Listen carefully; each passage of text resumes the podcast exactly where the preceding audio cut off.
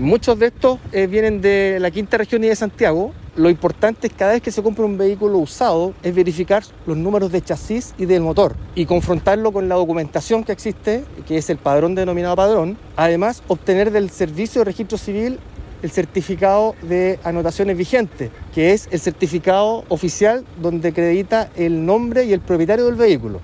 Recién con esos antecedentes, una vez verificados personalmente por el comprador, poder, digamos, hacer alguna transacción. Y también desconfiar de aquellos vehículos que son vendidos a bajo costo, toda vez que es una de las características de esta estafa, vender el vehículo a bajo costo por un apuro económico, en circunstancia que es un vehículo robado, que ha sido eh, falsificado su número de chasis y sus patentes.